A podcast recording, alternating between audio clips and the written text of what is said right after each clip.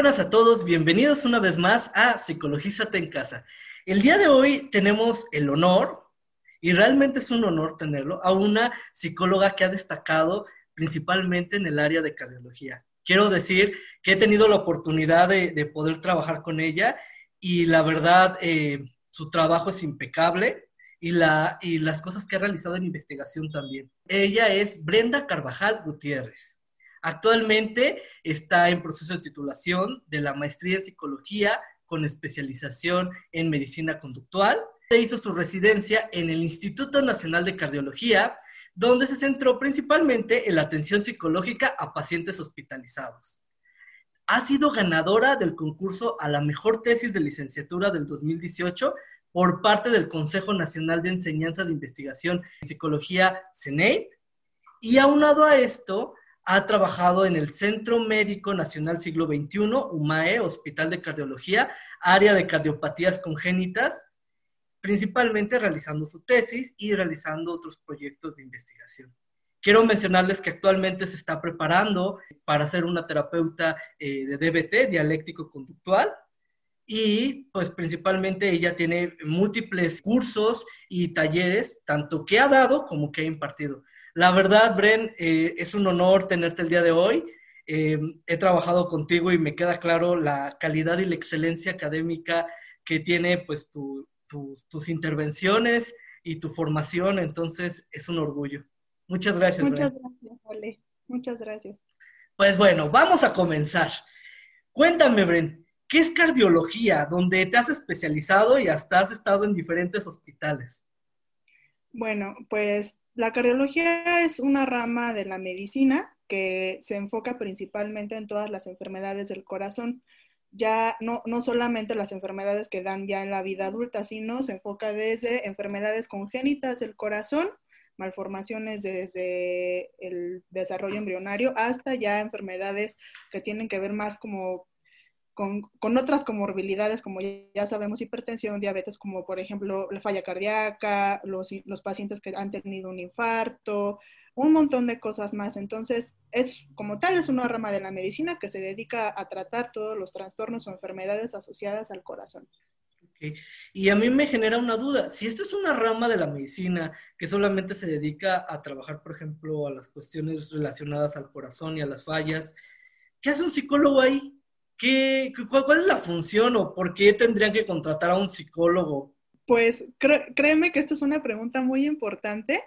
De hecho, a mí me, empezó a interesar mucho el área de cardiología conductual, porque justamente muchas veces la psicología vemos que se puede enfocar en un montón de otras enfermedades que también obviamente son muy importantes, pero yo veía como que cardio estaba un poco abandonado.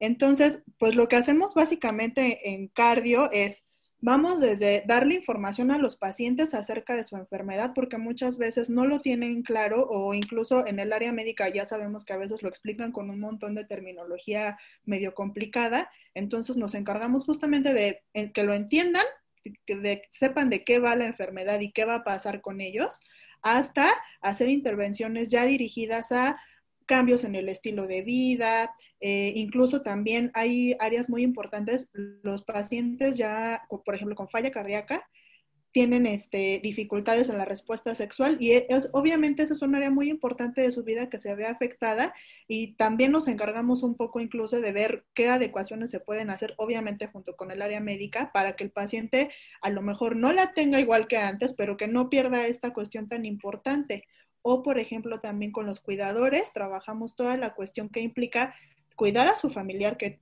puede ser una carga importante para ellos, y también que sepan qué, qué, es, qué es lo que implica el cuidado de un paciente con una enfermedad cardiovascular porque a lo mejor los pacientes o nuestros pacientes con, alguna enfermedad cardíaca no pierden toda la funcionalidad, pero sí necesitan de ciertos cuidados importantes y es el cuidador primario el que nos apoya un montón para estar monitoreándolo, para recordarle de la toma de medicamento, etcétera, etcétera.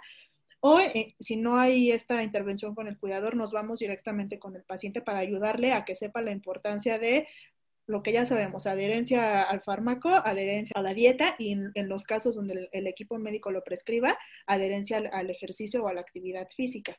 Entonces, básicamente o en términos muy generales, eso es lo que hacemos. Ok, entonces por lo que veo, pues tienen esta, esta labor de la adherencia al tratamiento, entre, por ejemplo, la adherencia al tratamiento desde los cuidadores, pues eh, principalmente, por ejemplo, esta parte de la actividad sexual, cómo mejorar la calidad de vida, entre otras cosas. Mencionabas ahorita un término que me llamó mucho la atención, eh, cardiología conductual. ¿Qué es eso? ¿O, de qué difiere eh, de, de, de, otras áreas o de otras especializaciones? Pues nosotros no, lo, le, pusimos este nombre. Ya, ya había, antes de que, por ejemplo, yo y mi compañero que está en el doctorado ingresáramos a hacer la residencia al instituto, esta línea ya existía. El doctor Carlos Figueroa ahí empezó a ser pionero en, en México, pero nosotros decidimos seguir la línea porque si nos fijamos, todo lo que conlleva la enfermedad, es decir, que yo me tome un medicamento, que yo siga un plan de alimentación, que yo haga ejercicio, es comportamiento. Obviamente sabemos que detrás del comportamiento hay un montón de cosas, por ejemplo, cognitivas, emocionales, un montón. Pero lo que nos interesa es ayudarle a los pacientes. Obviamente no, no, no somos como muchas veces dicen que los conductistas son así de con corazón frío y que solo nos interesa el comportamiento y nada más. Obviamente no nos interesa el comportamiento porque es lo que podemos ver, pero le ayudamos al paciente a llegar a, que ejecute esos comportamientos por, por medio de, yo indago qué es lo que le interesa a mi paciente, por qué valdría la pena cuidarse, por ejemplo. O sea, como yo les digo a los pacientes cuando, cuando trabajo con ellos, a ver, todo el personal de salud a usted le dice que tenga que comer bien, que deje de fumar, que haga ejercicio, y eso usted ya lo sabe no, o sea, mi trabajo no es repetírselo, mi trabajo es encontrar las razones por las cuales valdría la pena hacerlo. Desde no me quiero morir o no quiero que me dé otro infarto porque si no voy a dejar a mis hijos sin enseñarles a manejar, por ejemplo, o la verdad es que yo disfruto un buen la vida y pues no me quiero morir todavía, tengo muchas cosas que hacer. Entonces trabajamos desde eso para llevar al paciente, ok, vale la pena entonces cuidarnos o encontrarle el sentido a cuidarse para ejecutar esos comportamientos que estamos buscando. Como tal, bueno, yo ahorita para, la, para mi tesis de maestría, mi proyecto es una intervención basada en entrevista motivacional y entonces lo que yo, mi trabajo, como te digo, no es enseñar o decirles qué es lo que tienen que hacer, sino que le encuentren sentido, que sea una decisión informada por parte de ellos de ok, o sea, yo decido adherirme al plan que me dieron de alimentación, hacerle caso al médico de los medicamentos que me tocan, etcétera, etcétera, etcétera. ¿Sí me, sí me Sí, sí, sí, claro. Claro. Eso a nivel como de, de, los comportamientos que tienen que ver con la salud, de adherencia, pero como te digo, detrás de todo eso tenemos que ayudarles a encontrarles un sentido ahorita y que yo te decía esto de mi tesis, yo me enfoco con pacientes con, que tuvieron un infarto agudo al miocardio, pero antes, antes de llegar a estos pacientes, nosotros estábamos trabajando en la clínica de falla cardíaca del instituto y, por ejemplo, para ellos, para los pacientes que ya tienen esta, esta enfermedad, que es ya como la última consecuencia que, que nadie quiere, pero casi todas las enfermedades del corazón, si no te cuidas, te llevan a la falla cardíaca, o bueno, si te cuidas o no, pero depende de, obviamente de, del camino. Exacto. Entonces, por ejemplo, con esos pacientes lo que nos interesaba o lo que era muy importante era enseñarles el automonitoreo, porque es importante. La literatura ha dicho que si los pacientes aprenden a monitorearse y van identificando aquellos síntomas que los están acercando a una descompensación, podemos evitar un montón de rehospitalizaciones y de descompensaciones importantes. Entonces, cardiología conductual, ¿por qué? Porque el automonitoreo también es un comportamiento. ¿Qué implica el automonitoreo? Por ejemplo, que el paciente al menos tres veces a la semana se mida la presión, se mida la glucosa, se pese, se mida su perímetro abdominal porque es un indicador importante de la retención de líquidos, todas esas cosas que, a lo mejor dices, bueno, bien X, ¿no? Que el paciente, pero de verdad créeme que es una, una labor importante que en primer lugar sepan por qué hacerlo, porque muchas veces nada más les dicen, mírase y pésese, pero no les dicen por qué. ¿Qué voy a hacer yo con toda esta información? Ah, entonces el psicólogo está para decirle, oye, fíjate que esta, toda esta información que tú vas a reunir todos los días o tres veces a la semana nos va a servir para que tú mismo vayas identificando en tu cuerpo los síntomas que te están acercando o, o que no, está súper bien, a una descompensación y así podemos evitar que tú llegues al hospital en muy mal estado y que tengan que hospitalizarte y que llegues antes a una consulta donde te puedan hacer algún ajuste de tu tratamiento y listo, ya, ya nos saltamos todo el, drama de hospitalizarte y qué pasó, etcétera, etcétera. Entonces, eso es como a, grandes rasgos lo que un psicólogo puede hacer. No, pues mm, un montón de cosas principalmente, ¿no? Y sobre todo que, que como bien mencionas, ¿no? El, el hecho de que sea, que sea conductual no significa que no ves como cosas que puedan estar interfiriendo, ¿no? Como estas eh, conductas encubiertas, como estas este, instrumentales afectivas, entre otras cosas que pueden estar pasando, ¿no? Simplemente vas orientando para que el individuo tenga las conductas de autocuidado, entienda por qué, y siguiendo como este modelo de Prochaska y de Clemente, ¿no? Como que eh, realmente lo motives a que haga, a que llegue a la, a la, fase de mantenimiento, ¿no? Porque, digo, los datos de alarma siempre nos ayudan. Por ejemplo, yo cuando estaba en cuidados paliativos, teníamos datos de alarma para cuando una persona ya estaba a punto de desarrollar, por ejemplo, delirium, ¿no? Que cambiara su sueño, eh, su sueño de ciclovigilia, entre otras cosas que nos podrían predecir que esto se pudiera estar presentando. Y eso me parece importantísimo y sobre todo porque, como bien lo mencionabas, todos se van como con las enfermedades, obesidad, ¿no? Todos quieren obesidad, todos quieren, este, ¿qué, otra es? Paliativos, ¿no? O, cáncer, ¿no? O diabetes, diabetes, ¿no? son como el hit pero poco se habla de, de, cardiología. Con este boom de que ahora hay tantos cursos, tantas cosas o promocionales sobre te quieres volver tal, páganos a nosotros y que realmente no están basados en evidencia, ¿qué nos recomendarías tú? ¿A dónde estas personas que hayan dicho, yo quiero hacer lo que está haciendo Brenda, ¿a dónde podrían ir o dónde se podrían acercar? Pues básicamente, como, como hace rato te platicaba, Muchas veces las personas que se enfocan en psicología de la salud buscan otro, otro tipo de enfermedades, como esto que decíamos de cáncer, diabetes, este, obesidad, etcétera, etcétera, etcétera. Y cardio, a mí lo que me encanta de cardio es que cardio tiene todo eso, o sea, porque los pacientes que llegan a cardio tienen justamente esas comorbilidades, o tengo diabetes e hipertensión y aparte estoy en obesidad, o incluso hay pacientes que tengo cáncer y el tratamiento de cáncer me llevó a desarrollar falla cardíaca, por ejemplo. Entonces, es complejo. En, en, México como tal no hay una escuela que te diga, aquí vas a aprender cardiología conductual. Yo en mi formación me fui como acercando, yo, yo soy egresada de la licenciatura de la FE Zaragoza y ahí, por ejemplo, el doctor Carlos Figueroa está, entonces me fui acercando un poco a ellos y luego, ahí fue cuando llegué al Centro Médico Siglo XXI, hice mi tesis de licenciatura ahí, pero después fue así como, quiero hacer la maestría y me parecía, o, al menos antes de que yo entrara, la sede de cardio todavía no estaba el instituto.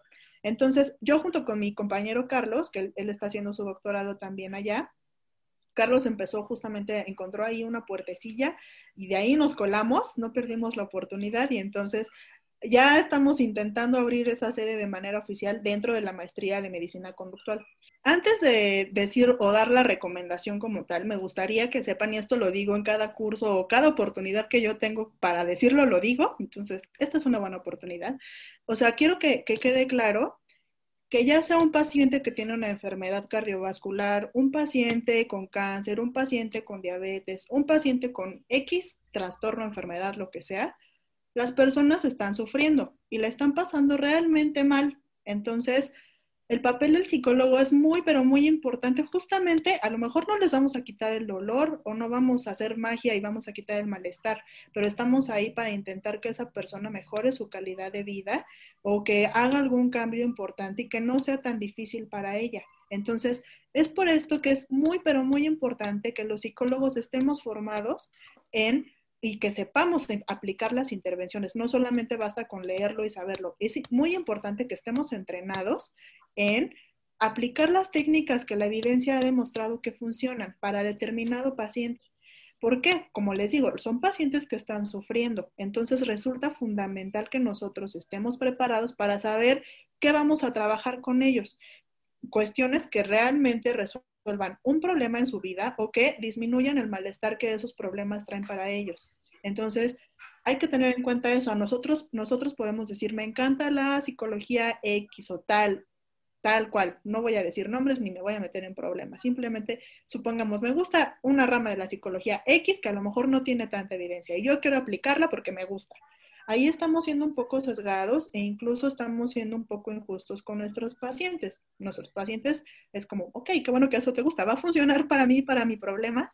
Entonces, número uno, eso es lo que tenemos que tener en cuenta, que las personas sufren y ponen en nuestras manos e incluso confían en nosotros para que les ayudemos a resolver un problema o disminuyamos el malestar que X enfermedad le trae a su vida. Ahora sí, ¿dónde podemos formarnos para eh, saber cómo se hace, cómo, cómo lo hago, o cómo, más bien, cómo aplico técnicas que han demostrado ser funcionales? Desde mi experiencia yo les puedo decir que en la maestría de la, UNAM podemos aprender un montón de cosas. Cuando digo de la maestría me refiero a la maestría en psicología con sede o con especialidad en medicina conductual, si es que quieren meterse a todo el rollo de la salud. Ahí podemos aprender lo básico desde cuestiones más clínicas y, de la relación terapéutica que establecemos con los pacientes, hasta podemos tener una probadita de, de, todas las intervenciones sobre lo que podemos hacer en cada caso específico de pacientes con obesidad, con cáncer, cuidados paliativos, etcétera, etcétera. Pero a la hora de ya especializarte, por ejemplo, en mi caso, en pacientes con enfermedades cardiovasculares, toda esa base que yo aprendí en la maestría me sirve como eso, como una base. Pero mi trabajo es ponerme o estar actualizada constantemente en qué se hace con los pacientes ¿Cómo lo puedo aprender o si ya lo sé o me entreno para poder ayudarles? En la maestría vemos toda esta cuestión que es como la base, como les platico, como lo que tenemos que hacer para establecer una relación terapéutica y todo lo que hace, todo lo que se hace en cada una de las enfermedades. Pero para cardio, por ejemplo, que fue mi caso específico, ya cuando entré al instituto, obviamente esas bases me sirvieron para saber qué hacer con un paciente, pero específicamente lo que, lo que me sirvió a mí es más un poco de manera como individual, meterme a buscar información en las bases de datos especializadas para saber qué hay, qué se hace con esos pacientes y cómo se aplica, qué intervenciones funcionan más con ellos, qué es más fácil incluso también en la cuestión de los recursos para la institución aplicar para de ahí va, para de ahí partir y decir, ok, yo ya sé esto, vamos a buscar qué se hace de todo esto que yo ya sé específicamente con estos pacientes, aplicarlo e intentar que funcione obviamente y que tenga un impacto positivo en su vida y en su salud. Claro, y que lo que mencionas pues me parece bastante eh, interesante porque es, es, una de las cosas que nosotros manejamos aquí, ¿no? está bien que te guste esta parte de, de, tu preferencia, ¿no? Pero tu preferencia no necesariamente tenga evidencia para la razón o para la situación o para la problemática que estás enfrentándote. Ahora bien, si no tiene evidencia no significa que no sirve crea evidencia, pero demuestra si vas a aplicar esa técnica que tenga ese objetivo de evaluar si realmente es efectiva, ¿no? Pero también nosotros no vamos a estar como tapándonos los ojos y pegándole a ver a qué le damos y haciendo cosas que, en primer lugar, si queremos prevenir que una sintomatología se, se pues se descontrole, por ejemplo, en esa parte de cardiología, donde es muy importante controlarlo porque podemos llegar a una falla, pues también tenemos el tiempo encima, ¿no? Y los hábitos encima. Entonces, ahí no solamente es de tu preferencia, es de que la persona puede tanto afectarse en la calidad de vida, tanto física como mentalmente. Y la física, pues puede ser que ya no haya personas, ¿no? Entonces, el poder tener acceso a estas bases de datos, a esta información nos ayuda para comprender, ¿no? Para comprender, leer y saber hacia dónde ir y ahorrarnos todo lo que los autores se tuvieron que chutar en años, nosotros no lo podemos ahorrar leyendo y actualizándonos. Exactamente. Es algo importantísimo. Bren, te agradezco muchísimo que hayas estado el día de hoy eh, con nosotros. Eh, la entrevista me encantó como yo te he dicho, mi respeto y la verdad mi confianza total en tu trabajo y, y admiración aunado a esto. Entonces, pues te agradezco mucho que nos hayas venido a platicar sobre lo que es cardiología conductual y sobre cómo lo que has estado realizando y también que para aquellas personas que quieran este, conocer o quieran integrarse también puedan hacerlo y puedan y que tengan un lugar que esté libre de pseudociencias y muy cargado de, información de psicología basada en evidencia. Muchísimas gracias, Bren. Y espero tener... Y espero entrevistarte ya próximamente en DBT para que nos vengas a platicar. Sí, súper. ya nos vengas a platicar el ABC de DBT, ¿vale? Va. Vale. Vale, Bren. Pues eh, si les gustó la entrevista, no olviden dejar su, su, comentario, su like y nos vemos en la siguiente. Y acuérdense, si vamos a difundir, que sea con evidencia.